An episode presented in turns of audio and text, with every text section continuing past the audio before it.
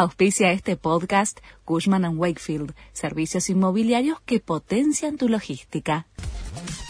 La Nación presenta los títulos de la tarde del jueves 18 de agosto de 2022. Debemos garantizar la paz social y el orden macroeconómico, dijo Sergio Massa en el cierre del Consejo de las Américas. El ministro aseguró ante políticos y empresarios que la economía está creciendo más del 5% y el desempleo llegará a niveles inesperados del 6,7%. Estamos buscando un acuerdo de trabajo con la mesa de enlace para avanzar en un mecanismo más rápido de liquidación, afirmó el funcionario. Milagro Sala afronta un nuevo juicio por destruir un expediente que la involucraba con un tiroteo. La dirigente está acusada de instigadora de robo y destrucción de un expediente en el caso conocido como la balacera de Azopardo.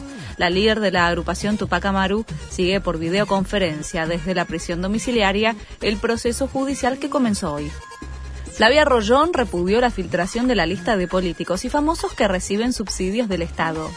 La secretaria de Energía aseguró que los datos no salieron de la cartera que lidera y se manifestó en desacuerdo con lo acontecido. Además, volvió a defender las medidas del ministro Sergio Massa para alcanzar el orden fiscal para combatir la inflación. Mirta Legrand jugó a ser reina en el adelanto de la precuela de Game of Thrones.